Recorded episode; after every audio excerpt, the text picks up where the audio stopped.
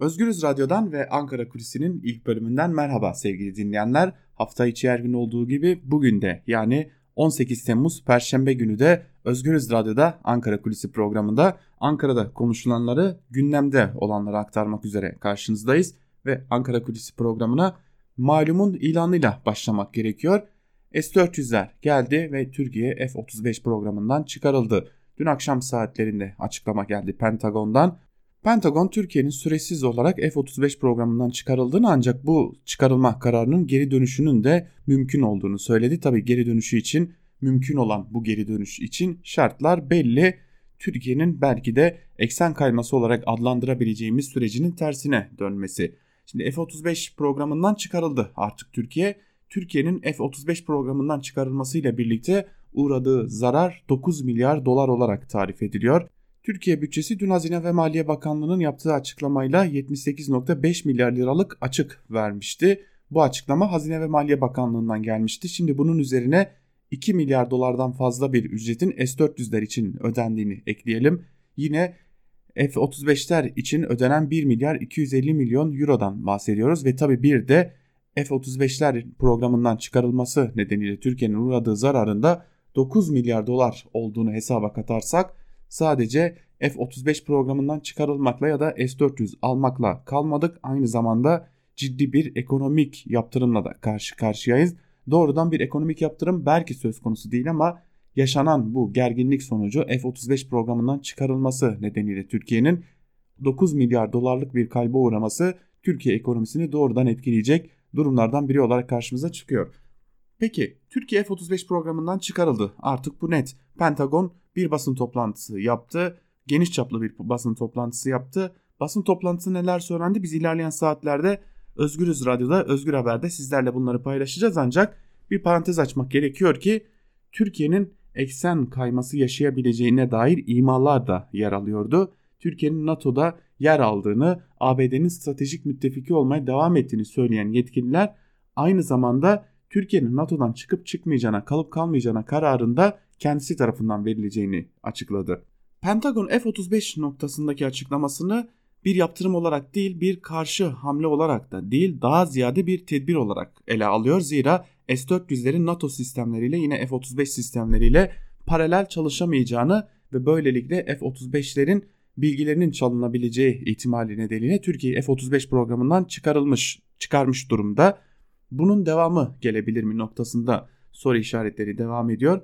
Elbette ki henüz katsa yani ABD'nin hasımlarıyla yaptırımlar yoluyla mücadele yasasına dayanan konu henüz gündeme gelmemiş durumda. Dışişleri Bakanlığı'nın önünde duruyor.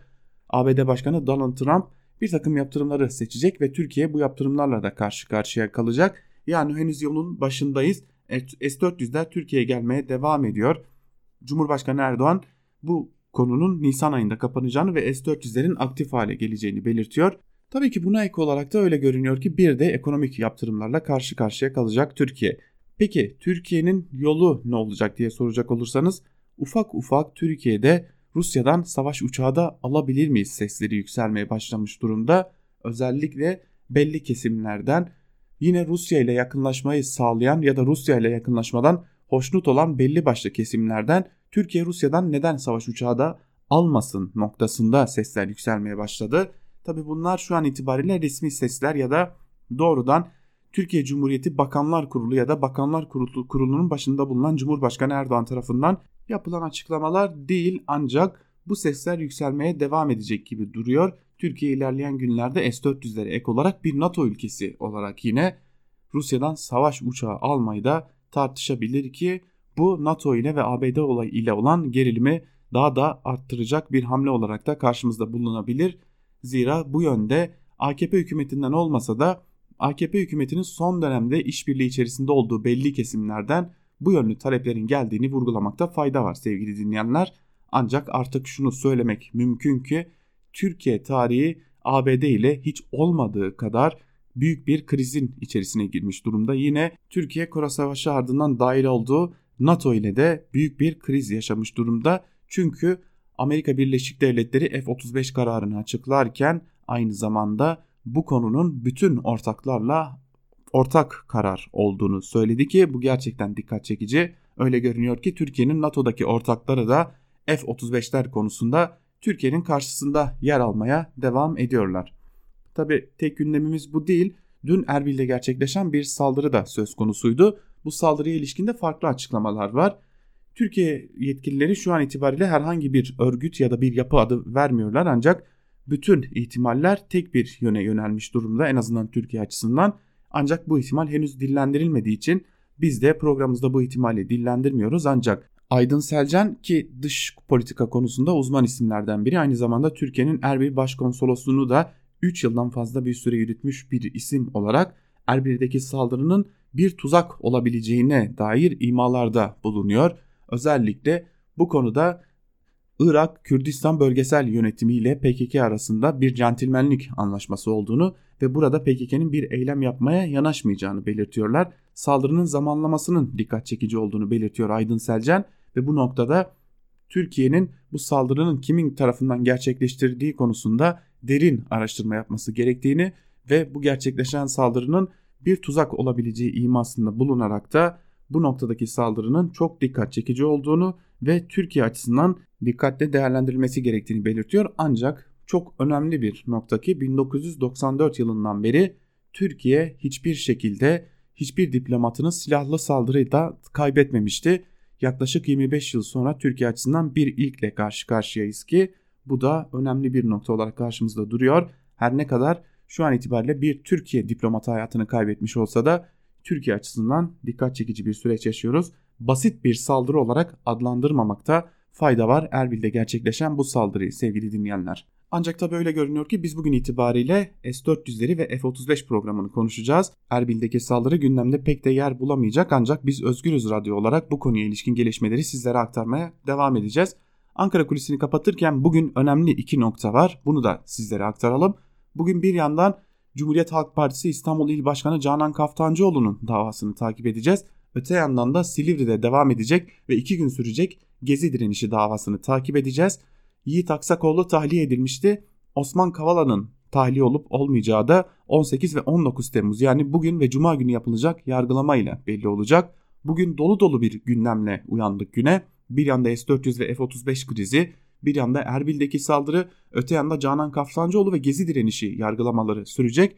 Bugün Türkiye'nin ne tepki vereceğini de takip edeceğiz. Özellikle üst düzeyden gelecek tepkileri de S-400 ve F-35'ler konusunda yine Erbil'deki saldırı konusunda yakından izleyeceğiz Ankara'da sevgili dinleyenler. Ancak şunu vurgulamakta fayda var. Türkiye hala ABD Başkanı Donald Trump ve ekibiyle en azından yaptırımlar uygulanmaması noktasında daha geniş yaptırımlar uygulanmaması noktasında umudunu koruyor ve bu yönlü temaslarını devam ettiriyor. Ancak bu temaslar pek de faydalı olmuş gibi gözükmüyor sevgili dinleyenler. Ancak bu temasların devam ettiğini ve Türkiye'nin S-400'ler konusunda hala bir açık kapı bulmaya çalıştığını vurgulayarak bitirelim Ankara Kulisi'nin ilk bölümünü. İkinci bölümde gazete manşetlerini ve günün öne çıkan yorumlarını aktarırken bu konuya daha yakından bakacağız. Ankara'da neler konuşuluyor bunları sizlere daha yakından aktarmaya devam edeceğiz. Sizler Özgürüz Radyo'dan ayrılmayın. Bizler şimdi kısa bir ara vereceğiz. Ardından Özgürüz Radyo'da Ankara Kulisi'nin ikinci bölümüyle sizlerle olmaya devam edeceğiz. Şimdilik hoşçakalın. Ankara Kulisi'nin ikinci bölümünden merhaba sevgili dinleyenler. Programımızın ikinci bölümünde sizlerle gazete manşetlerini ve günün öne çıkan yorumlarını paylaşacağız. Ve her zaman olduğu gibi gazete manşetlerine alternatif medya ile başlıyoruz. İlk gazetemiz Cumhuriyet gazetesi olacak. Cumhuriyet gazetesi bugün FETÖ fanatik kült örgütmüş manşetiyle çıkmış ve o manşetin ayrıntılarında şu cümlelere yer veriliyor. Cumhurbaşkanlığının resmi internet sitesinde FETÖ'nün emekli bir imam olan Fethullah Gülen'in direktifleriyle bir araya gelen fanatik insanların oluşturduğu silahlı bir kült örgüt olduğu belirtildi. Milyonlarca yurttaşın katıldığı gezi direnişinin FETÖ bağlantılı olduğu ileri sürüldü. Darbe girişimine giden sürecin anlatıldığı 10 soruda 15 Temmuz adlı çalışmada ankette ankete de yer verildi. 15 Temmuz gecesi neden sokağa çıktığınız sorusuna vatandaşların %35'i vatan için yanıtını verdi. Cumhurbaşkanına destek için yanıtını verenlerin oranı %10'da kaldı deniyor haberin ayrıntılarında. Bu raporun ayrıntılarını dün biz sizlerle Özgür Haber Bülteni'nde de paylaşmıştık sevgili dinleyenler. Özellikle çeşitli yargılamalara, çeşitli davalara kumpas adı verilmişti. Ergenekon, Balyoz, KCK, Selam Tevhid gibi birçok yargılamaya kumpas adı verilmişti. Gezi direnişinin müsebbibi olarak hatta Gezi direnişinin neredeyse organize edilmesine parmağı olarak parmağı olan isim olarak da FETÖ gösterilmişti. Öyle görünüyor ki Cumhurbaşkanlığı bu görüşleri yaygınlaştırma çabasında. Yine Cumhuriyet Gazetesi'nden bir haberle devam edelim. Erbil'de suikast başlıklı bir haber ve ayrıntılar şöyle. Irak Kürt Bölgesel Yönetimi'nin başkenti Erbil'in en korunaklı ve lüks semtinde bulunan Türk restoranında Türk diplomatlar silahlı saldırıya uğradı. 3 kişi olduğu bildirilen saldırganların uzun namlulu silahlar kullandığı ve diplomatların oturduğu masaya hedef aldığı bildirildi. Saldırıda Erbil Başkonsolosluğu görevlisi Osman Köse şehit oldu, iki Iraklı yaşamını yitirdi. Saldırganlar kaçtı. Saldırıyı pençe hareketiyle hedef alınan ve 27 Haziran'da üst düzey bir yöneticisi öldürülen PKK örgütünün gerçekleştirdiği olasılığı üzerinde duruluyor. Irak Dışişleri Bakanlığı saldırıyı kınayarak tüm ayrıntıların ortaya çıkarılması için resmi taraflarla eşgüdüm içinde olduklarını belirtti. ABD'nin Ankara Büyükelçiliği saldırıyı en sert şekilde kınıyoruz açıklamasını yaptı. ABD Türkiye'nin yanında olduğunu duyurdu. Kürdistan Bölgesel Yönetimi Başkanı Barzani Fransa ziyaretini yarıda kesti deniyor yine bu haberin ayrıntılarında. Cumhuriyet Gazetesi'nden son bir haberi de sizlerle paylaşalım. Medrese ısıtılıyor başlıklı bir haber. AKP'nin eğitimde dinselleştirme politikası sürerken 3 Mart 1924'te kapatılan medreselere ilişkin tartışma yeniden başladı. Tarikat ve cemaatler merdiven altı medrese mezunlarına diploma istedi. Milli Eğitim Bakanlığı'nın görmezden geldiği Doğu ve Güneydoğu'daki yasa dışı medrese eğitiminin Ankara ve İstanbul'a yayıldığına dikkat çekildi deniyor haberin ayrıntılarında. Tabii biz bu haberin ayrıntılarını günün ilerleyen saatlerinde Özgür Haber bültenlerinde sizlerle paylaşacağız. Ancak gerçekten de özellikle Kürt illerinde çok ciddi sayıda medreselerin arttığını söyleyebiliriz. Neredeyse sadece Diyarbakır'da bilinen bir örgüte ait, bir tarikata ait 12 ya da 13 tane medresenin varlığından söz ediliyor ve bu sayı giderek artarken ciddi bir görmezden gelme durumu da söz konusu. Cumhuriyet gazetesinin ardından bir gün ile devam edelim. Bir gün gazetesi bugün AKP hileli atama peşinde manşetiyle çıkmış ve manşetin ayrıntılarında şu cümlelere yer veriliyor. AKP'li Sincan Belediyesi istediği kişilere devlet memurluğu kadrosu verebilmek için özel kalem müdürlüğü kadrolarını kullandı. Belediyenin özel kalem müdürlüğü kadrosuna atanan 7 isim bu görevlerde kısa süre kaldıktan sonra sınavla girilebilecek memur kadrolarına sınavsız atandı. Sincan Belediyesi Sayıştay denetimlerine takıldı. Özel kalem müdürlüğü kadrosunun memuriyete sınavsız atama yolu olarak kullanılamayacağının altını çizen denetçiler belediyenin kamu görevine girmede eşitlik ve liyakat ilkesine aykırı hareket ettiğini belirledi. Sincan Belediyesi'nin kamuya usulsüz atamaların ilki Mayıs 2014'te yapıldı. Özel kalem müdürlüğü kadrosuna atanan AB isimli kişi bir ay sonra sınavsız bir şekilde EPDK'ya açıktan atandı. MC isimli personel ise yalnızca 15 gün kaldığı özel kalem müdürlüğünden Diyanet'e sınavsız geçti. 2017'de iki isim sınavla girilmesi gereken Ankara Büyükşehir Belediyesi kadrolarına yerleşti. Kanunsuz atamaların sonuncusu Şubat 2018'de yapıldı. Belediyede yalnızca 5 ay özel kalem müdürü olarak çalışan SU, Et ve Süt Kurumu Genel Müdürlüğü'ne naklen atandı deniyor. Haberin ayrıntılarında gerçekten atama yapmak için bulunan yöntem dudak uçuklatıyor. Hani gerçekten bunca işsiz varken ve bunca insan iş ararken kamudaki sınav açığını da böylelikle atlatmak herhalde bu yöntem kimsenin aklına gelmezdi. Şimdi peki durum böyleyken, kamuda durum böyleyken, bu, bu şekilde kamu adla aldatılıyorken işsizlik durumu nasıl diye bakalım. Şimdi bir gün gazetesinde bu konuya da değinilmiş. Genç işsizlikte tavan yaptık. Başlıklı bir haber ve ayrıntıları şöyle. Genç işsizlik tarihin zirvesinde TÜİK'in Nisan ayı işgücü istatistiklerine göre 15-24 yaş arasındaki işsizlik oranı %25.5 ile veri tarihinin en yüksek rakamlarından birini gördü. Bu yaş grubunda 1 milyon 169 bin genç son 4 hafta içinde iş başvurusu yaptı ama iş bulamadı. Üstelik her yeni araştırma gençler arasında iş bulma umudunun da tükendiğini gösteriyor. Tabi bir de atanamayanlar var. Atanamayanlar bunalımda başlıklı haberde ise şunlar kaydediliyor. Üniversite mezunu yüz binlerce genç iş için çaba sarf ederken tek engel sınav değil ardından gelen mülakat işin tuzu biberi. Bu engelleri aşanların sayısı yüzde birlerle ifade ediliyor. Atanmayanlar uzman olmadığı işlerde çalışırken iş cinayetlerinde yaralanıyor, ölüyor ya da bunalıma girip yaşamak istiyor. Genç işsizler arasında intihar vakalarında da artış bu gerçeği gösteriyor deniyor haberin ayrıntılarında. Evrensel Gazetesi'ne geçelim bu haberin ardından. Evrensel Gazetesi madem kumpas gereğini yapın manşetiyle çıkmış ve ayrıntılarında şu cümlelere yer veriliyor. Cumhurbaşkanlığı internet sitesinde yer alan raporda Ergenekon ve Balyoz davası gibi KCK davasının da kumpas olduğu ifadesi yer aldı. Davanın avukatları ise derhal gereğinin yapılmasını istedi. Cumhurbaşkanlığı internet sitesi 10 soruda 15 Temmuz darbe girişimi ve Fethullahçı terör örgütü adlı raporda Kürt siyasetçi ve gazetecilerin yıllardır yargılandığı ve hapis yattığı KCK davalarını kumpas olarak nitelendirdi. Konuyu değerlendiren hukukçu ve HDP milletvekili Meral Danış Beştaş binlerce insan bu davada mağdur oldu ama neticede KCK davaları hala devam ettiriliyor. O dönem cemaatle AKP içli dışlıydı. Belgenin gereği yapılmalı dedi. Cumhuriyet ve Gezi davası avukatlarından Tora Pekin de Gezi yasa dışı deliller ile yeniden canlandı. Cumhuriyet davasında da savcı FETÖ'den yargılanıyordu. Buna tutarsızlık demek eksik kalır. Burada müthiş bir çifte standart var deniyor haberin ayrıntılarında sevgili dinleyenler. Cumhurbaşkanlığının raporu Evrensel Gazetesi'nin manşetinde yer alıyor. Bugün özellikle de KCK ve Gezi davalarına ilişkin olarak belirtilen sözler tartışmanın odağına oturtulmuş durumda Evrensel Gazetesi'nde.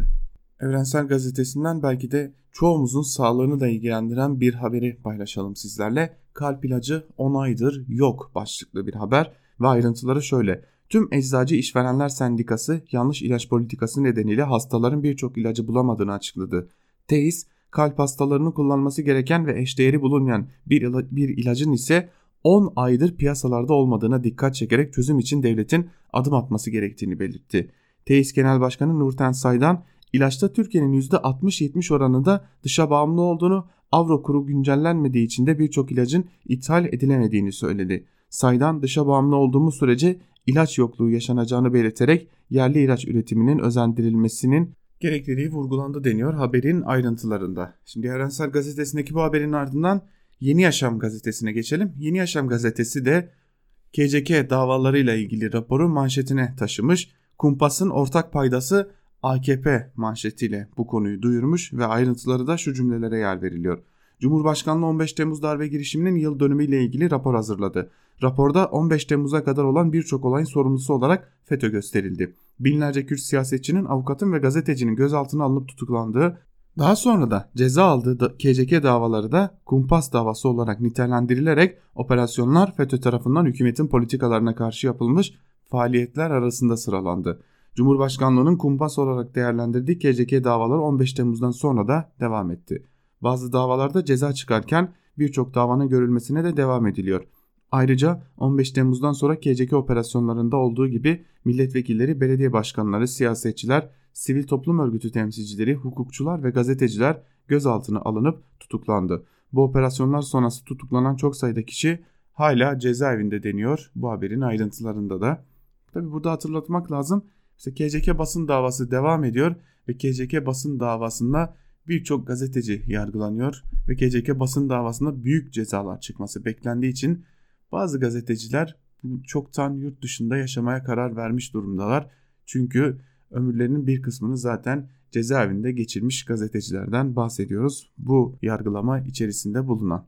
Türkiye-ABD ilişkileri gelip S-400 ve F-35 konusuna sıkışmış gibi görünse de aslında başka gelişmeler de var. Özellikle Kuzey Suriye ve Doğu Suriye Federasyonu'na ilişkin olarak bir hamle yapılacak mı yapılmayacak mı bir operasyon gerçekleştirilecek mi gerçekleştirilmeyecek mi tartışması devam ederken sınıra askeri yığınak yapıldığını biliyoruz. Bu konuyu haberleştirmiş Yeni Yaşam gazetesi ve ayrıntılarda şu cümlelere yer vermiş. S-400'lerin parçalarını teslim alan Türkiye eş zamanlı olarak Kuzey ve Doğu Suriye sınırına yığınak yapmaya başladı. Fırat Nehri'nin doğusunda sırasıyla Şehler, Kobani, Girisipi ve Serikani sınırına askeri sevkiyat yapmaya başlayan Türkiye bu hafta tampon bölgeyi görüşmek için ABD'den Ankara'ya gönderilecek heyetin gelişi öncesi pazarlık elini güçlendirmeye çalışıyor deniyor haberin ayrıntılarında. Evet yani yakında bir de Suriye operasyonu gündemimiz olması kuvvetle muhtemel ki bu ihtimal son günlerde özellikle yapılan yığınaklar ile birlikte giderek artmaya devam ediyor. Devam edelim Sözcü gazetesine geçelim. Sözcü gazetesi Hokus Pokus rapor yokus manşetiyle çıkmış. Manşetin ayrıntılarında ise şunlar da yer verilmiş. Meclis Komisyonu FETÖ ile mücadelede kritik öneme sahip raporunu 2017'de meclis başkanına verdi. Şimdi ise Türkiye Büyük Millet Meclisi kayıtlarında rapor verilmedi deniyor. FETÖ'nün 15 Temmuz 2016'daki kanlı darbe girişimini araştırmak üzere kurulan Meclis Komisyonu 3 ay çalışıp 652 sayfalık rapor hazırladı. Raporu dönemin meclis başkanı kahramana sundu. Rapor 33 ay boyunca bastırılıp genel kurula getirilmedi. Meclis internet sitesinde rapor için komisyon çalışmaları sürüyor diye yazıyordu. Sözcü rapora yönelik oyalamayı geçen salı manşet yaptı. Bunun ardından meclisin internet sitesindeki kayıt durumu değişti. Darbe komisyonu için raporunu vermedi, hükümsüz denildi. Bu değişiklik rapor neden gizleniyor? Dedirtti diye de haberin ayrıntıları paylaşılmış. Ortada rapor yok ancak rapora ilişkin bildiğimiz tek şey muhalefet partilerinden HDP ve CHP'nin rapora düştüğü şerh özellikle bunu geçmiş geçtiğimiz dönemlerde kamuoyuyla paylaşmıştı her iki muhalefet partisi de. Karar Gazetesi'ne geçelim Sözcü Gazetesi'nin ardından Karar Gazetesi İstanbul'a 3 kıyamet uyarısı manşetiyle çıkmış bugün. Türkiye özellikle dış politika gündemine yoğunlaşmışken Kandilli'den dün korkutan bir açıklama geldi ve bunu gerçekten görmezden gelmemek gerekiyor. Ne deniyor haberin ayrıntılarında bunu paylaşalım sizlerle. Boğaziçi, İstanbul Teknik ve Ankara Üniversitelerinden bilim insanları Marmara'daki fay hareketlerini inceledi. Verilerle senaryo oluşturan uzmanlar İstanbul'un güneyindeki Kuzey Anadolu fayında doğudan batıya doğru 7.5, 7.4 ve 7.2 büyüklüğünde depremler yaşanabileceğini belirtti. Biriken enerji miktarının ölçüldüğünü anlatan doçent doktor Fatih Bulut, en az 2 en fazla 4 sarsıntı yaşanacağı öngörülüyor dedi. Korkutan rapor 16 milyonluk İstanbul'un göz göre göre gelen felaketlere karşı hazırlıksız halini gündeme getirdi. 17 bin kişinin can verdiği 1999 yıkımı çok çabuk unutuldu. Büyük Marmara depreminin ardından oluşturulan 493 toplanma alanının 416'sından fazlasına rant uğruna AVM veya gökdelen yapıldı. Acil kaçış noktaları yok edildi. Büyük beklentilerle hazırlanan deprem yönetmelikleri ise rafa kaldırıldı deniyor haberin ayrıntılarında. Sanırım bizim en son düşünmemiz gereken şeylerden biri olacak toplanma noktaları. Çünkü İstanbul'da 1999 depreminden sonra ortaya çıkan yapılaşma daha korkutucu boyutlara çıkmış durumda ve yıkımdan sonra çok daha büyük bir can kaybının yaşanması belki de ortak toplanma noktalarını sonra düşünmemiz gerekeceğini, acil gündemimizin gerçekten de bu yapılarla ve deprem sonrasında koordinasyon ile nasıl baş edeceğimiz olması gerekiyor. Tabi 99 depremi gibi şu an itibariyle bu konuda gündemimizde bulunmuyor. Umarım deprem olduktan sonra aklı başına gelenlerden olmayız. Ankara Kulisi'nin ilk bölümünde sizlere aktarmıştık. Yavaş yavaş Ankara'da ve Rusya'da çeşitli şekillerde Rusya'dan savaş uçağı da alınsın mı alınmasın mı tartışmalarının fitili ateşleniyor demiştik. Karar gazetesi bugün bu konuyu haberleştirmiş ve jetlerimize de bakmaz mısınız diye soruyor. O haberin ayrıntılarında ise şunlara yer veriliyor. Türkiye'nin güvenlik gerekçeleriyle aldığı S-400 füzelerinin sevkiyatı sonrası süreç Washington'ın yaptırım gündemine kilitlendi. Trump'ın yüzden fazla F-35 satamayız çıkışından saatler sonra da Moskova'dan dikkat çeken açıklama geldi. Rusya Başbakan Yardımcısı Yuriy Borisov, Rus yapımı savaş uçaklarının satışı doğrultusunda bir anlaşma için Türkiye ile görüşmeler yapmamız mümkün dedi deniyor haberin ayrıntılarında.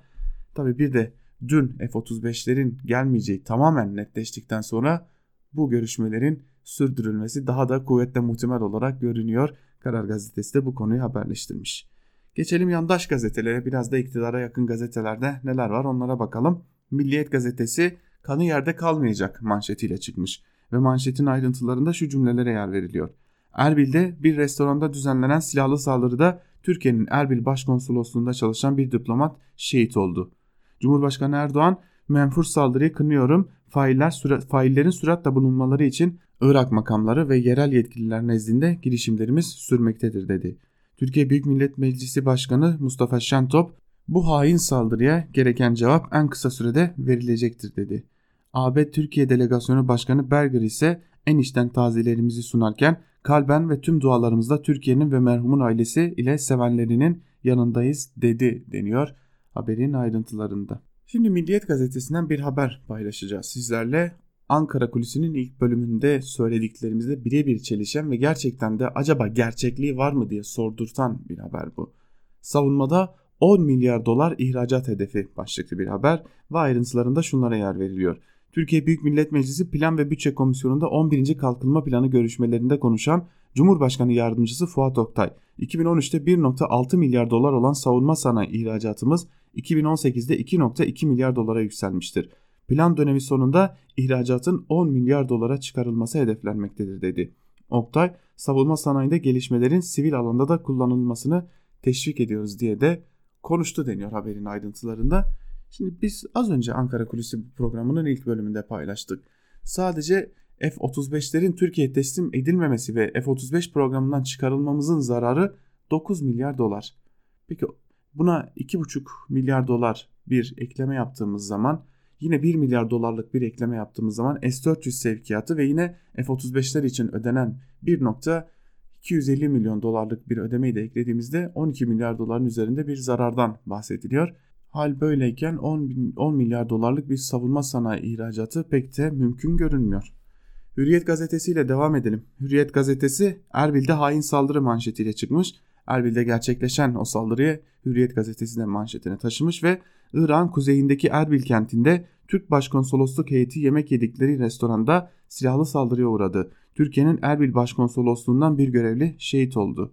Saldırı başkonsolosla 3 kilometre mesafedeki Hokkabaz adlı restoranta meydana geldi. Taziyeden dönen başkonsolosluk heyeti öğle yemeği yemek için gittikleri restoranda 3 kişinin silahlı saldırısına uğradı. Saldırganların açtığı ilk ateşte başkonsolosluk görevlisi Osman Köse olay yerinde şehit oldu deniyor haberin ayrıntılarında. Tabi dün ilk haber gündeme geldiğinde özellikle başkonsolos Hakan Karaçay'ın da orada olduğu iddia edilmişti. Gerçekten daha büyük bir kayıptan söz ediliyordu. Daha fazla insanın hayatını kaybettiğinden söz ediliyordu. Ancak ilerleyen saatlerde önce bölgede yayın yapan Rudav yaptığı hatayı düzeltti ve Hakan Karaçay'ın bölgede olmadığını belirtti. Ardından Anadolu Ajansı net bilgileri verdi ve sadece bir konsolosluk görevlisinin burada çıkan çatışmada daha doğrusu burada düzenlenen saldırıda hayatını kaybettiğini bildirdi. Tabi iki de Irak vatandaşı yine bu saldırıda bölgede bulunan Hokkabaz adlı restoranda hayatını kaybetti.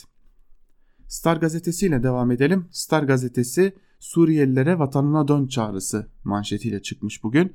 Fırat Kalkanı ve Zeytin Dalı harekatı ile Suriye'nin kuzeyinde hayatın normale döndüğünü belirten Meclis Başkanı Vecih Cuma, özgürleştirilen bölgelerde her türlü hizmet var. Suriye halkını vatanına dönmeye çağırıyorum dedi deniyor haberin ayrıntılarında. Özellikle Zeytin Dalı'na değinmek gerekiyor ki Zeytin Dalı harekatıyla Afrin'de yaşayan binlerce Kürt bölgesinden çıkarılmış çeşitli bölgelerdeki başka etnik gruplara ait insanlar buralara yerleştirilmişti. Şimdi bir de bölgede huzur var çağrısı yapılıyor. Tabi Afrin Suriye'deki iç savaştan bu yana en ufak bir çatışmanın yaşanmadığı bölge olarak biliniyordu. Ancak Türkiye buraya bir operasyon düzenledi ve büyük çatışmalar yaşandı. Şu an itibariyle de Afrin'de yer yer büyük çatışmalar ve patlamalar yaşanmaya devam ediyor diyelim. Ve Sabah gazetesine geçelim. Sabah gazetesi bugün biri çocuk, biri yiğit, ikisi de şehit manşetiyle çıkmış ve manşetin ayrıntılarında şunlara yer veriliyor. Bir fotoğrafta iki acı. Tunceli Ovacık'ta yolları iki yıl önce kesişen Küçük Ayaz ile Yavuz Assubay'ın sonu şehadetle biten öyküleri. Ovacık'ta görev yapan Assubay Yavuz Selim Kahraman 13 Ocak 2017'de bir operasyon dönüşü 6 yaşındaki Ayaz Güloğlu ile karşılaştı. Onu kucağına aldı, çocuğu gibi sevip okşadı. Çektirdiği fotoğrafı sen yeter ki bir adım at ona koşarak gelir notuyla paylaştı. Çevre çerçeveletip odasına koydu. Annesi o çocuğu bulup okutalım dedi. Ama Yavuz Assubay 3 ay sonra helikopter kazasında şehit düştü. Ayaz da pazartesi günü mezardaki çadırın yanında 4 yaşındaki kız kardeşi Nüpelda ile PKK mayınının kurbanı oldu. Hain örgütün soldurduğu Ayaz'ın tek arzusu ailesine güzel bir ev yapabilmekti deniyor haberin ayrıntılarında. Yeni Şafak gazetesiyle devam edelim. Yeni Şafak terör bu sefer Erbil'den vurdu manşetiyle çıkmış ve ayrıntılarında şu cümlelere yer veriliyor.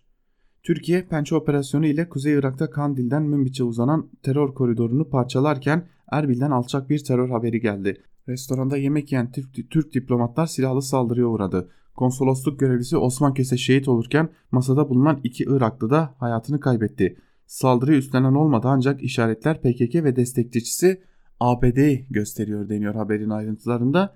Yeni Şafak gazetesi bir de bu saldırıdan bir de ABD'yi sorumlu tutmuş. Yeni Şafak biraz senaryolara kıymet veren bir gazete ve genellikle de senaryolara dayanan haberleriyle tanınır. S-400'e saldırıya çalıştılar başlıklı bir haber var. Yine böylesi senaryoya dayanan bir haber onu da sizlerle paylaşalım. ABD, İsrail, İtalya, Güney Kıbrıs Rum kesimi, Yunanistan ve Birleşik Arap Emirlikleri'nin 1-12 Nisan'daki INIOS 2019 tatbikatında S-400 benzeri hava savunma sistemlerinin imhası senaryosu da çalışıldı. Tatbikatta Yunanistan'ın elindeki S-300 sistemi eğitim amaçlı olarak kullanıldı deniyor haberin ayrıntılarında ve S-400 parçalarını taşıyan 13. ve 14. uçaklar da dün Ankara'daki Mürtet üssüne indi. Cumhurbaşkanı Erdoğan S-400'lerin Nisan 2020'de devrede olacağını açıklamıştı. Ancak olası tehditlere karşı sürecin hızlanabileceği belirtiliyor deniyor. Haberin ayrıntılarında öyle görünüyor ki Türkiye Doğu Akdeniz'den bir saldırı geleceğine inanıyor Yeni Şafak gazetesine göre. Akit'e geçelim. Akit ABD davamızı rehin alamaz manşetiyle çıkmış ve İslam İşbirliği Teşkilatı'nın toplantısında konuşan Dışişleri Bakanı Çavuşoğlu bazı üyelerin neden bu toplantıya katılmadıklarının farkındayım. ABD ve İsrail'in ortak davamızı rehin almasına izin vermemeliyiz uyarısında bulundu. Çavuşoğlu, Filistin davasının daha fazla dayanışma ve ortak eyleme ihtiyacı olmasına rağmen muhataplarımızın çoğunun bugün burada olmadığını görmek üzücü. Bazı üyelerin neden bu toplantıya katılmadıklarının da farkındayım. ABD ve bazı ülkelerin hatta İsrail'in bazı üye ülkelere baskı yaptığını biliyorum. Bu davanın rehin alınmasına müsaade etmeyiz. Benim birçok başkentte mesajım bu şeklinde konuştu deniyor. Yeni Akit gazetesinin manşetinin ayrıntılarında. Evet sevgili dinleyenler, Akit ile birlikte gazete manşetlerini burada noktalayalım ve günün öne çıkan bazı yorumlarını da sizlere aktaralım. Yeni Çağ gazetesinden Ahmet Takan'ın bir yazısı var. Erdoğan'ın önündeki gizli Suriye raporu başlıklı bir yazı bu ve yazının bir bölümünde de şunlar kaydediliyor. Recep Tayyip Erdoğan'a Suriyeli mültecilere ilişkin çözüm önerileri de içeren gizli ibareli raporlar sunulduğundan haberdarım. Erdoğan bunların çoğunu okudu ama bugüne kadar önerilerden hiçbirini gündeme getirmedi. Erdoğan'a sunulan en son raporun içeriği artık bıçak, bıçak kemiğe dayandı mahiyetindeydi. Devlet koridorlarından ulaştığım o raporun ayrıntıları oldukça çarpıcıydı. Kayıt dışı kalmak şartıyla okuduğum bölümler PKK'nın nasıl tehdit altında olduğunu çok açık seçik gösteriyordu. Değerli yeni çağ okurlarına ancak şu şekilde bir özet yapabilirim. Suriyeli sığınmacılardan Suriye, Afgan, Pakistan, İran, Libya, ABD adam devşiriyor. Hepsi El-Kaide terör örgütü benzeri yapının altında ve en üstlerinde yine İngiliz organizasyonu çıkıyor. İngiltere bu yüzden şu ana kadar hiçbir konuda Türkiye üzerinde tartışmaya girmiyor. Türkiye'nin Suriye'deki hakları ve benzeri konularda sesini çıkarmıyor, susuyor. İngilizler tamamıyla Türkiye istihbarat ağıyla kuşatıyor. O koridorlarda konuştuğum güvenilir kaynaklar Cumhurbaşkanı da son dönemde bu raporları detaylı bir şekilde inceledi ve Suriyeliler konusunda söylemlerini değiştirdi diyor. Başka neler konuşuluyor devlet koridorlarında? Suriye sınırında konuşlanan askeri birliklerde izinler iptal edildi. Münbiç'e yönelik bir hareket, harekatın olasılığı gündemde. Bu nedenle görüşmeler uzadıkça uzuyor ama sorunun nerede bitirilebileceği konusunda net bir görüş birliği yok. Münbiç'e operasyon yapılarak Türkiye'deki Suriyelilerin oraya götürülmesi planlanıyor. Zira Güney illerinin demografik yapısındaki değişiklikten devlet yetkilileri son derece rahatsız. Konunun bir an önce çözülmesi isteniyor. Yapılacak şey Suriyeli mültecileri kendi topraklarına bırakmak. ABD bir taraftan da zaten Esad ile görüşüyor. Oradaki PKK-PYD'ye bir özellik konusunda anlaşma noktasına gelindi. Ancak bu yapı Esad'a bağlı olacak. Buradan gidecek Suriyelilere de ne olacağı noktasında Esad karar verecek. Bundan sonrası Suriye hükümetinin işine kaldı. Ne yaparsa onlar yapacak. ABD'ye rağmen de olabilir, anlaşarak da olabilir daha karar verilmiş değil gibi duruyor. ABD ile S-400 krizi çözülmeden Türkiye Suriye'de ne adım atabilir? ABD Başkanı Trump'ın ne kararlar alacağı belli olmadan Recep Tayyip Erdoğan bir hamle yapabilir mi? Her şey Arap saçına dönmüş durumda. Gel de çık işin içinden diyor Ahmet Takan yazısının bir bölümünde ve Suriye'ye dair çok çeşitli iddialarda bulunuyor. S-400'lere ilişkin tecrübeli Washington muhabiri Cansu Çamlıbel'in bir yazısı var gazete duvardan onu sizlerle paylaşalım. Washington'ın S-400 teslimatıyla derinleşen Türkiye ikilimi, ikilimi başlıklı yazının bir bölümü şöyle. Erdoğan her ne kadar kamuoyuna tam tersi yönde mesajlar verse de Ankara S-400 tercihi nedeniyle bugüne kadar 1.4 milyar dolar ödediği ve bir düzine Türk şirketiyle üretimine ortak olduğu F-35 uçaklarını kaybetmeyi zaten göze almış gözüküyordu. Dolayısıyla Ankara'da aslen Amerika'nın hasımlarına yaptırımlarla karşılık verme yasasının öngördüğü yaptırımlardan en az hasarla çıkmanın ötesinde bir beklenti olduğunu sanmıyorum. Aksi gerçekle bağların tamamen kopmuş olmasından başka bir anlama gelmez. Diplomatik çevrelerdeki yaygın kanat Trump'ın Katsa'nın öngördüğü 12 maddeden en az 5 tanesini seçmek suretiyle onaylayacağı Türkiye yönelik yaptırım paketinin en hafif tarife olmayacağı yönünde. Trump'ın seçimindeki en kritik nokta savunma sanayi başkanlığının ABD ile iş yapmasının yasaklanacak kurumlar arasına alınıp alınmayacağı olacaktır. Çin Halk Cumhuriyeti'nin S-400 alımı üzerine Washington 2018'de hem savunma sanayi başkanlığının Çin'deki muadilini hem de savunma sanayi başkanı İsmail Demir'in Çinli mevkidaşını kara listeye almıştı. Yaptırımların Türk-Amerikan ilişkileri üzerinde yaratacağı hasarın sınırlandırılması için Washington yönetiminin sahip olduğu tek manivela takvim ve süre yönetimi değil elbette. Yaptırım menüsünden içeriği ne kadar şiddetli biçimde uygulanacağı, kim tarafından ve ne şekilde açıklanacağı da Türkiye'yi bekleyen fırtınalı sürecin kritik unsurları olacaktır. Bu süreçte Trump faktörü belki de Amerikan devleti içinde kendisinden ve Erdoğan'a sempatisinden son derece rahatsız olanlar için dahi Ankara ile bu kritik eşikten köprüler tamamen atılmadan çıkılabilmesi için son derece kullanışlı bir çıkış yoluna dönüşebilir. Müesses nizam isterse ilişkideki yapısal kırılmaya rağmen kamuoyu önünde muhatabıyla empati kurup sırtını sıvazlayan bir Amerikan başkanına Türkiye'nin tamamen Rusya'ya kaptırılmasına engel olmak için pekala kullanılabilir. Bu denklemde dizginlenmesi en güç aktör ise yine kongre olacaktır. Nitekim bugün ABD'nin önündeki asıl soru NATO müttefikliğinin ruhuna ihanet etmekle suçladığı Türkiye'nin S-400 alımı nedeniyle cezalandırılıp cezalandırılmayacağı değil, bu cezalandırma sırasında Ankara'nın Moskova'nın yörüngesine daha fazla girmesinin nasıl engelleneceğidir diyor Cansu Çamlıbel'de yazısının bir bölümünde. Cansu Çamlıbel'in ardından e, Evrensel Gazetesi'nden Hediye Levent ile devam edelim. S-400 gelirken başlıklı bir yazı kaleme almış ve yazısının bir bölümünde şunları kaydediyor. Son günlerde Türkiye'nin Suriye sınırına askeri takviyesinin arttığı biliniyor. Özellikle Rojava bölgesi içinde kalan bazı yerleşim birimlerinin Türkiye tarafına asker yığılmasını bir askeri operasyon hazırlığı olarak yorumlayanlar da var. ABD'nin o bölgedeki askeri varlığını Fransa gibi AB güçleri, ülkelerinin güçlerine devrederek azaltması sonrası için olduğunu söyleyenlerdi. Diğer taraftan Suudi Bakan Tamer El Safhan geçtiğimiz hafta Suriye'nin Deir Zor bölgesindeydi. Yerel kaynakların aktardığına göre Suudi Bakan yerel aşiretlerle ve silahlı oluşumlarla görüşmeler yaptı. Ziyaretin ve görüşmenin temel amacı ise ABD-Suudi destekli yeni bir silahlı yapı kurulması için zemin oluşturulmasıydı. Bu gücün YPG'nin öncü, gücü oluştu öncü gücünü oluşturduğu Suriye demokratik güçlerine paralel veya entegre edilmesinin öngörüldüğü belirtiliyor. Suudi Bakan'ın Deir Zor civarında yaptığı bu ziyaretten Şam rahatsız oldu ancak Suudi Arabistan'ın Mısır gibi ülkeler üzerinden Şam ile görüştüğü de biliniyor. Türkiye'nin Suriye'deki askeri ve siyasi varlığının garantisi sayılabilecek İdlib konusunda da Rusya'nın askeri operasyon seçeneğinden vazgeçmediği açık. Operasyon aşamalar halinde ve zamana yayılarak gerçekleştirilecek gibi görünüyor. Türkiye'nin S-400 almasına karşılık ABD'nin ekonomik yaptırımları hayata geçirebileceğine yönelik tahminler öne çıkıyor. Ancak ABD ve AB ülkelerinin S-400 rahatsızlıklarını Suriye'de ve Doğu Akdeniz gaz yatakları meselelerinde pratiğe dökmeleri de olasılıklar arasında. Buna karşılık Rusya'nın Türkiye'ye ne ölçüde destek vereceği de kesin değil. Velhasıl parça parça Türkiye'ye taşınan S-400 parça parça krizle gelmeye başladı. Yarının ne getireceğini kestirmek oldukça güç diyor bölgeyi yakından takip eden isimlerden Hediye Levent'ti. Anayasa tartışmaları devam ederken bir de Bir Gün Gazetesi'nden aynı zamanda CHP milletvekili de olan İbrahim Kaboğlu'nun 15 Temmuz Anayasası, Demokratik Rejim ve Sistem Dışı başlıklı yazısını da sizlerle paylaşalım.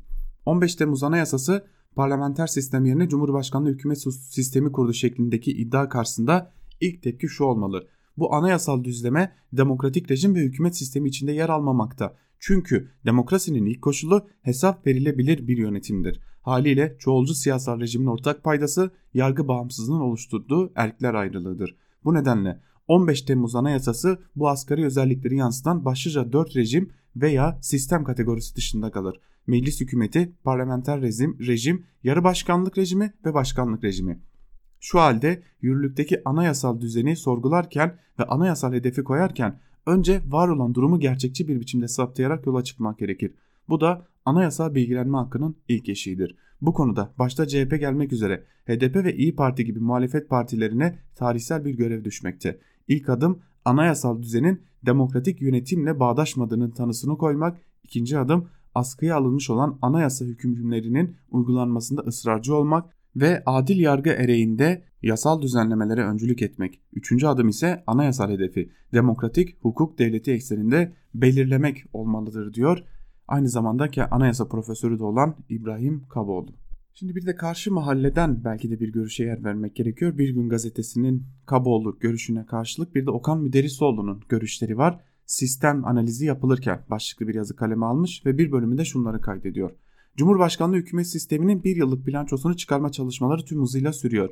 Devlet Denetleme Kurulu'nun başlattığı hazırlıklar Cumhurbaşkanı Yardımcısı Fuat Oktay tarafından geniş bir çerçevede koordine ediliyor. İşte bu noktada bazı hususlara özel özen gösterilmesi büyük önem taşıyor. Sistemin kuvvetli ve zayıf yönleri tespit edilir, iyileştirme önerileri geliştirilirken yeni bir sistem tartışmasına kapı aralayacak masum görünümlü formüllere karşı uyanık olma sorumluluğu bulunuyor. Bürokrasiyi azaltma, hızlı ve etkin çalışma hedefiyle kurulan bu sistemde teknokrat müelliflere ve onların dokundurtma takıntılarına prim vermeden Türkiye'nin geleceğinin öncelenmesi toplumun genel beklentisini yansıtıyor.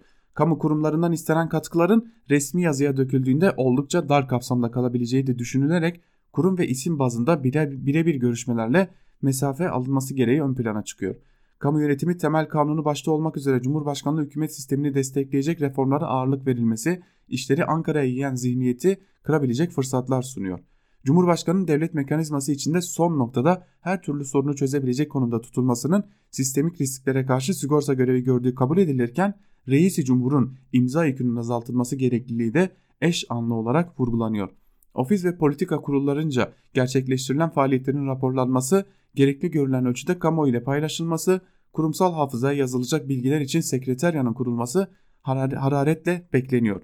Cumhurbaşkanlığı makamının değerini ve ağırlığını muhafaza eden, yürütme yasama yargı ilişkilerinde dengeye esas alan, demokratik kültürün kökleşmesine hizmet eden, gelenekselleşecek örnek davranış kodları üretilebilmesi talebi sıkça dile getiriliyor demiş Okan Müderrisoğlu da yazısının bir bölümünde.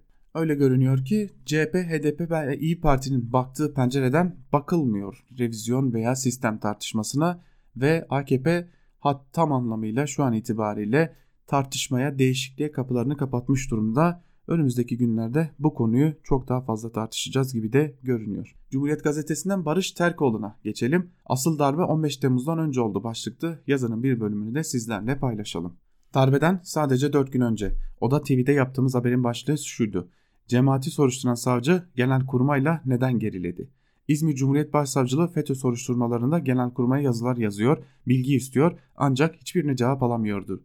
78 yazıya tam 5 ay boyunca hiç cevap verilmemişti. Yalnız İzmir sanmayın İstanbul ve Ankara'daki savcılar da Genelkurmay'ın açıkça FETÖ soruşturmalarını durdurmaya çalıştığını düşünüyordu. Şikayetlerini de gizlemediler. FETÖ ile kavgasıyla bilinen emekli hava hakim Albay Zeki Ahmet Zeki Üçok darbeden 4 gün önce şu ifadelerle rahatsızlığını açıkladı. Benim davalarla ilgili olarak İstanbul'da İrfan Bey ile görüşüyorum. İzmir'deki davada müşteki olduğum için Okan Bey ile görüşüyorum. Bakırköy savcısı Ömer Faruk Bey ile görüşüyorum. Ankara'da Serdar Bey ile görüşüyorum. Hepsinin ortak şikayeti Genelkurmay Başkanlığı'nın yazılan yazılara yanıt vermemesi. Emniyette aynı durumdan şikayetçi. Bardan taşması üzerine İzmir Savcılığı yazılara yanıt beklemeden operasyon hazırlığına başladı. Ancak 15 Temmuz darbecileri erken davrandı. Operasyondan önce baskın basanındır yaptı. Darbeden sonra karargahta girildiğinde ne görüldü? Savcıların gönderdiği yazılar kasalara kaldırılmıştı. 4 Temmuz 2016 günü İstanbul'da Fethullahçı hakim İlhan Karagöz çalışma günü olmamasına rağmen adliyeye gelip duruşmayı açtı. Gülen için Mehdi ifadesini mahkeme tutanına geçirdikten sonra Türkiye Cumhuriyeti Genelkurmay Başkanlığı yetkililerinin bu suç duyurumuz doğrultusunda derhal olaya el koyarak ismi geçen herkesi derhal gözaltına alması ve sonra da yapılması gerekenlerin yapılması yazdı. Darbeyi mahkeme tutanına geçirdi. Karagöz deli denilerek akıl hastanesine kapatıldı. Hadi Karagöz sahiden delirdi diyelim. Ya FETÖ'yü yargılamak için yazılan iddianamede açıkça telaffuz edilenlere ne diyeceğiz? Darbe girişiminden günler önce savcı Serdar Coşkun tarafından Ankara 4. Ağır Ceza Mahkemesi'ne gönderilen iddianamede TSK içindeki bu yapılanmaya güvenerek kimi örgüt mensupları iç savaş ve askeri darbeden söz etmektedir denilerek açıkça darbe ifadesi zikrediliyordu. Savcı genel kurmaya şu ifadelerle yükleniyordu. Somut delil olmaması, balyoz, ergenekon gibi davalarla TSK'nın yıpratıldığı bir de FETÖ unsurlarına yönelik yapılacak çalışmanın TSK'yı huzursuz edeceği motivasyonu düşüreceği ileri sürülerek FETÖ'nün askeri yapılanmasının araştırılması önlenmektedir. Daha ne kadar örnek vereyim? Sahi paralel yapı TSK'yı ele geçirmek istiyor iddiasında bulunan gazeteciler hakkında suç duyurusunda bulunan general şimdi nerede? Darbeden önce FETÖ mağduru askeri savunan gazetecileri karargaha çağırarak bunlara sahip çıkmayın diyen FETÖ'cü adli müşavirle birlikte uyaran da o değil miydi? Görülüyor ki 15 Temmuz akşam saatlerinden çok önce Genelkurmay karargahı FETÖ'nün eline geçmişti. Pervasızlık öyle noktadaydı ki karargahın tavırları açıkça örgüte destek veren şekildeydi. Bir 15 Temmuz'u daha idareyi maslahatla, vasat siyasi kavgalarla geçiştirdik. yandaş kanallarda yazılan resmi tarihle öğrenebileceklerimizin çoktan sınırına geldik. Aklıyla gören herkes nasıl diye soruyor ve bugün olmazsa yarın gerçek bir hesaplaşmanın umudunu diri tutuyor. Er ya da geç demiş Barış Terkoğlu da yazısının bir bölümünde. Şimdi Ankara Kulisi'nin ilk bölümünde söylemiştik. Bugün iki önemli dava var. Biri Gezi, biri de Kaftancıoğlu'nun yargılanması davası. Bu konuya ilişkin olarak da iki yazı paylaşacağız sizlerle. Bu yazılardan ilki yine Cumhuriyet Gazetesi'nden Enver Aysever'in Kaftancıoğlu yargılanırken başlıklı yazısı. Yazısının bir bölümünde Aysever şunları kaydediyor.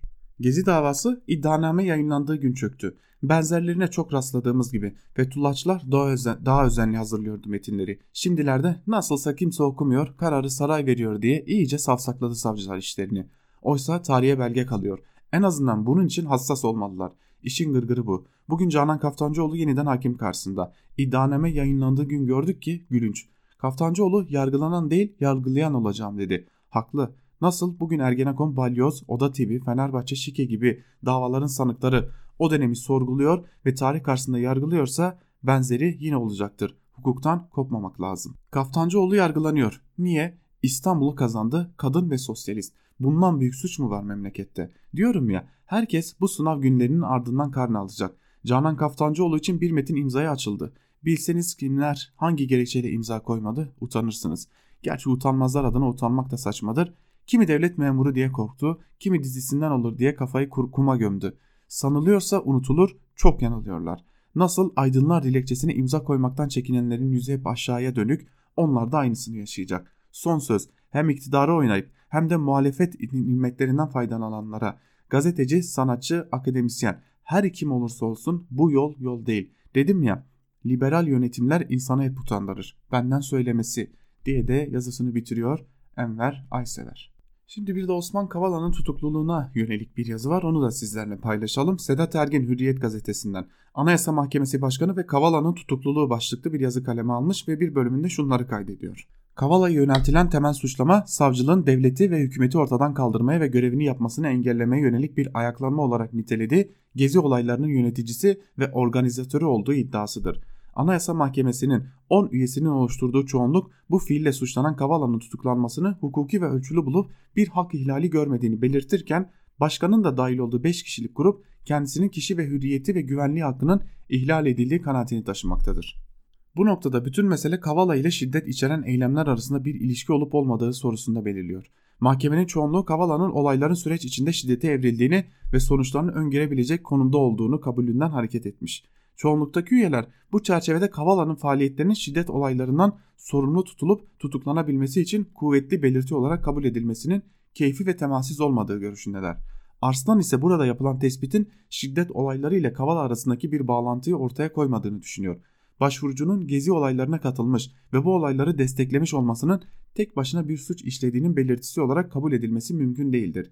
Zira barışçıl olmak kaydıyla herkes toplantı ve gösteri yürüyüşü düzenleyebilir düzenlenenlere katılabilir ve bunların yaygınlaşmasını isteyebilir.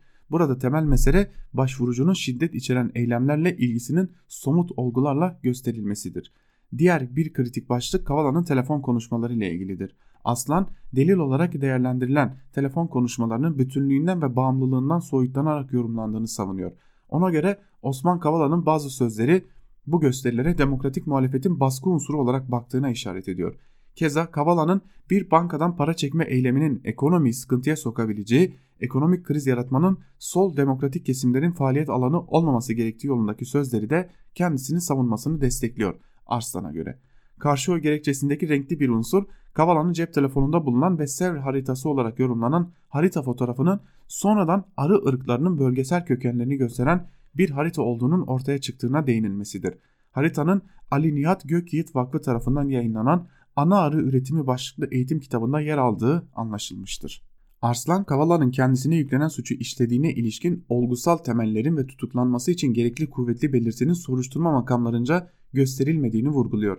Ayrıca mahkeme çoğunluğunun tutuklama tedbirinin ölçülü olduğu yolundaki değerlendirmesine de katılmıyor. Arslan'a göre ölçülülük söz konusu olduğunda bunun bir unsuru olan gereklilik kriteri açısından da değerlendirme yapmak gerekir. Evet Sedat Ergin de Anayasa Mahkemesi Başkanı Arslan'ın Osman Kavala'nın yargılanması sırasında başvuru yaptığı Anayasa Mahkemesi'nde verdiği kararlara dair düştüğü şehirleri anlatmış sevgili dinleyenler. Ve öyle görünüyor ki bugün aslında Osman Kavala'nın artık tahliye edilmesi yönünde büyük bir beklenti var kamuoyunda. Biz de Gezi davasını ve Canan Kaftancıoğlu'nun yargılanmasını yakından takip edeceğiz. Özgür Radyo'da da sizlere ulaştırmaya çalışacağız sevgili dinleyenler. Biz Ankara Kulisi programını burada kapatıyoruz ancak kapatmadan küçük bir hatırlatma yapalım. Özgürüz Radyo'yu daha rahat dinleyebilmek için hem Google Play Store'dan hem de App Store'dan uygulamalarımızı indirebilir. Böylelikle hem yayın akışımıza hem de çok daha hızlı bir şekilde yayınlarımıza ulaşabilirsiniz. Yapmanız gereken tek şey 30 saniyenizi ayırıp Özgürüz Radyo uygulamalarını Google Play Store ve App Store'dan indirmeniz. Biz şimdi yayınımızı burada noktalıyoruz ve mikrofonu eş genel yayın yönetmenimiz Can Dündar'a ve Özgür Yorum'a devrediyoruz. Özgürüz Radyo'dan ayrılmayın. Şimdilik hoşçakalın.